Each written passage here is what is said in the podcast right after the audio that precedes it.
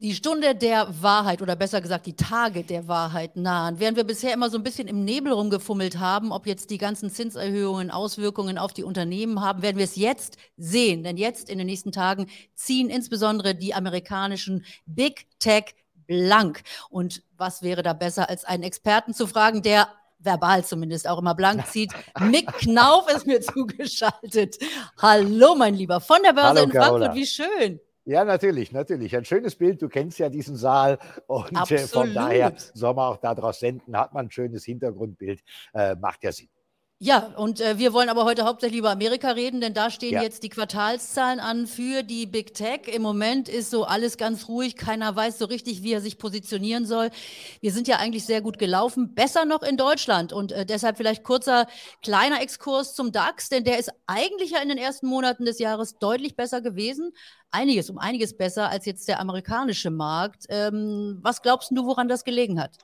Naja gut, meine, wenn wir hinschauen, ist vollkommen richtig. Das erste Quartal war sehr erfolgreich, gerade für die deutsche Börse hier in Frankfurt. Der DAX mit einem Plus von über 12 Prozent und hat sich sogar, und das ist auch richtig, vom amerikanischen Markt etwas entkoppelt, was wir so halt eben relativ selten ersehen. Mag natürlich auch daran liegen, dass vor allen Dingen die US-Tech-Werte bei Zeiten natürlich wirklich unter Druck geraten sind. Das heißt, die Nasdaq natürlich noch lange nicht so performt, wie sich das so manch einer wünschen würde. Und auch beim S&P 500 500 natürlich noch einiges an Luft nach oben ist. Jetzt gilt es tatsächlich auf die äh, Big Techs zu schauen, die wir da diese Woche bekommen. Heute ja zum Beispiel Microsoft und Alphabet, morgen dann Meta und am Donnerstag Amazon. Nächste Woche rundet dann das Bild mehr oder minder Apple ab. Und da will man natürlich jetzt ganz genau wissen, was haben die Unternehmen nicht nur an Geld, an Dollars, an harten Dollars verdient, sondern vor allen Dingen, wie schauen die Entscheider, die Vorstandsvorsitzenden, die CEOs, die CFOs,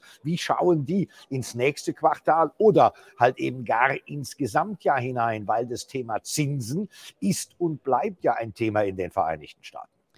Ja, und lass uns mal die einzelnen Werte durchgehen. Ich sage es ja an der Stelle ja immer wieder, im Money Talk ist mhm. keine Anlageberatung für euch. Also das ist wirklich reine Information. Aber wenn wir ja. Mick schon mal da haben, dann wollen wir uns auch mit Einzelwerten beschäftigen. Mhm. Und wir wissen ja, jeder, der dich kennt, Microsoft ist ja auch eines deiner Lieblingskinder. Äh, jetzt muss man sagen, äh, ich habe mir in letzter Zeit Microsoft unter einem anderen Blickwinkel noch angeguckt. Die sind ja fett drin in dem ganzen Thema AI. Also die sind ja bei OpenAI sehr früh investiert gewesen. Ja. Das ist das, was wir jetzt alle kennen unter dem Namen ChatGPD. Und ähm, ich denke mir, die haben da doch einen gewissen Vorsprung und könnten ja tatsächlich dann so auch diesen alten Suchriesen Google vielleicht vom Thron stoßen. Was hältst du davon, von dieser ja, Idee? Ja, der Gedankengang, der ist so manchem Investor auch schon gekommen. Da liegst du nicht ganz weit entfernt. Microsoft ist ja immer relativ leise im Markt. Ja, die anderen Unternehmen, die ziehen ja immer mehr so die Spots auf sich zu. Bei Microsoft ist es nicht immer so der Fall. Aber vor allen Dingen vollkommen richtig, AI oder KI,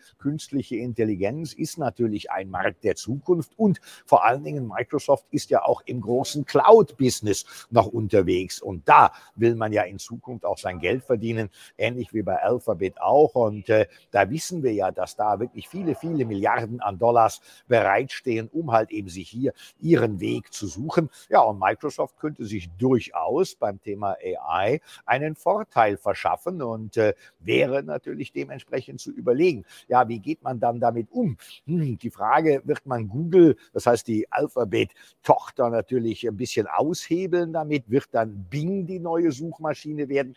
Glaube ich fast eher nicht, aber Microsoft hat auf jeden Fall Chancen und Möglichkeiten. So, dann gucken wir uns auch mal Alphabet an. Also du sagtest es ja schon gerade, mhm. da ist ja Google die Tochter. Das ist ja das äh, sozusagen das Mutterschiff ist ja jetzt also mhm. unter dem Namen Alphabet eben auch an der Börse. Und äh, da muss man ja jetzt eben fragen, die haben ja schon gemerkt, dass man Angst vor Rezession hat, dass man Angst davor hat, dass weniger Werbung geschaltet wird. Und ich höre das auch so tatsächlich, dass mhm. Werbung teurer geworden ist, was natürlich auch bedeutet, dass äh, tatsächlich weniger Leute offensichtlich oder weniger Unternehmen werben. Also könnten wir da jetzt in den Zahlen tatsächlich schon so diese beginnende Rezession sehen bei Alphabet? Ja, wenn wir die Zahlen bekommen haben, werden wir das sicherlich natürlich ganz klar versuchen herauszulesen. Wie viel Gel Werbegelder sind tatsächlich geflossen? Wie viele Kunden hat man eventuell neu generieren können oder halt eben auch auf der anderen Seite verloren, weil die Plattform Google sich natürlich dadurch ernährt, dass die Unternehmen werben. Ja, und das Gleiche haben wir natürlich auf der anderen Seite auch dann bei Meta, sprich Facebook, sprich Instagram. Auch da ist das Thema Werbung ja das Asset, um letztlich Geld zu verdienen. Also dahingehend sind die Zahlen natürlich äußerst, äußerst spannend. Ja, was haben die Unternehmen gemacht? Haben sie Geld in die Hand genommen für Marketing oder für Werbung oder drücken da momentan tatsächlich die zu hohen Zinsen oder die Ängste vor einer Rezession? Das macht natürlich die Werte momentan spannend. Und auch noch äh, beim Thema Meta, jetzt redet alles, äh, alle Welt über künstliche Intelligenz und wir spielen also mit diesen ganzen Systemen rum. Ich finde, im letzten halben Jahr habe ich den Begriff Metaverse gar nicht mehr gehört. Und der mhm. Mark Zuckerberg hat ja nun wirklich seine Unternehmung extra umbenannt in Meta und hat so groß aufs Metaverse gesetzt. Also äh, wirklich enorme Summen, die er da rein geballert ja. hat. Und jetzt ja auch inzwischen schon Leute wieder entlassen in diesem Bereich. Also glaubst du, das war so ein bisschen so eine, so eine, so eine Geisterfahrt in die falsche Richtung?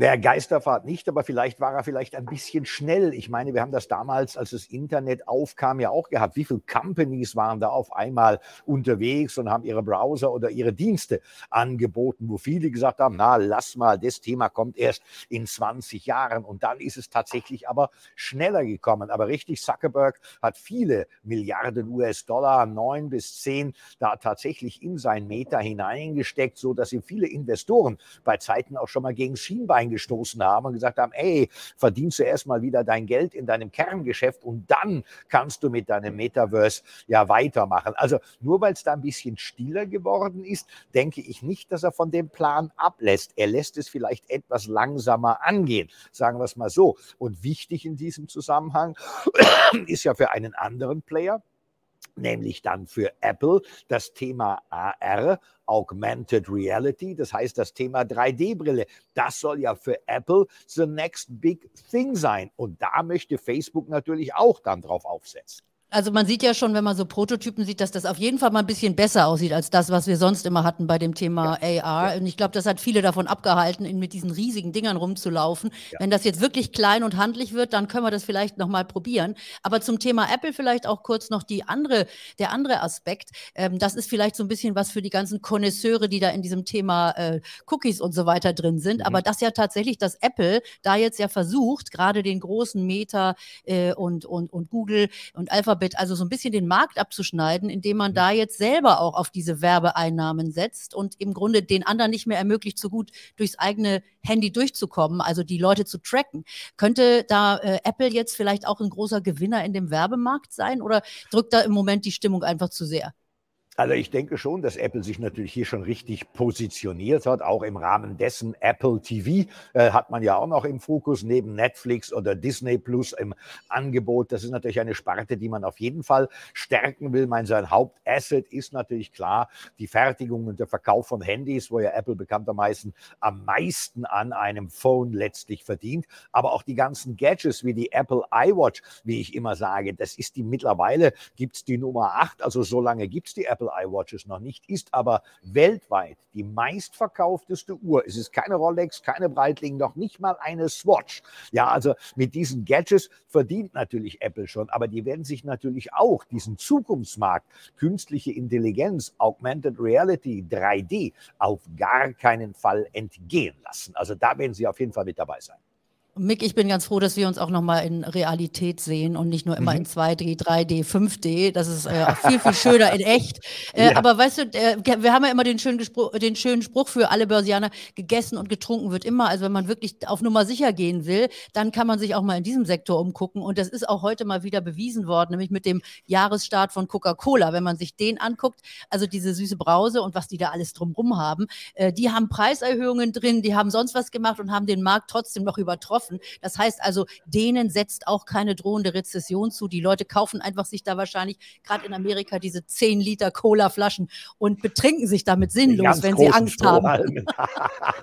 Vollkommen richtig, äh, Carola. Das Thema Essen, Trinken ist ein Thema und das machen wirklich äh, die Bürger, Bürgerinnen, egal ob das Deutschland oder Amerika ist. Also äh, wir haben es jetzt auch bei den Zahlen von McDonald's gesehen. Also auch da geht es weiter rauf. Und Coca-Cola ist ja längst kein Hersteller mehr nur für süße Brausen. Die machen Kaffee, die machen Tee, die machen diese, diese Speed Drinks und der größte Bereich, an dem Coca-Cola wirklich sein Geld verdient, ist letztlich Wasser. Im Bereich mhm. Wasser mhm. sind sie in Amerika vor allen Dingen sehr, sehr, sehr stark. Und wir wissen ja, in Amerika kann man das Wasser sicherlich nicht aus dem Wasserhahn trinken. Da wird man Wasser kaufen müssen. Und das ist mit einer der Kerngeschäfte von Coca-Cola geworden, ohne dass das großartig auffällig ist oder jemand weiß.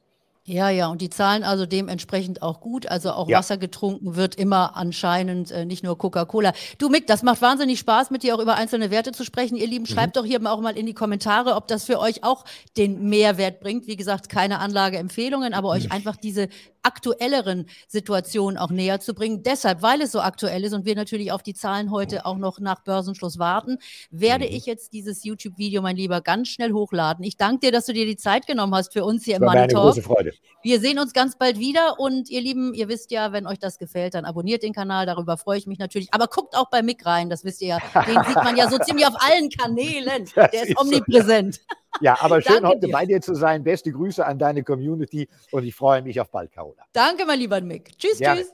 Tschüss, tschüss.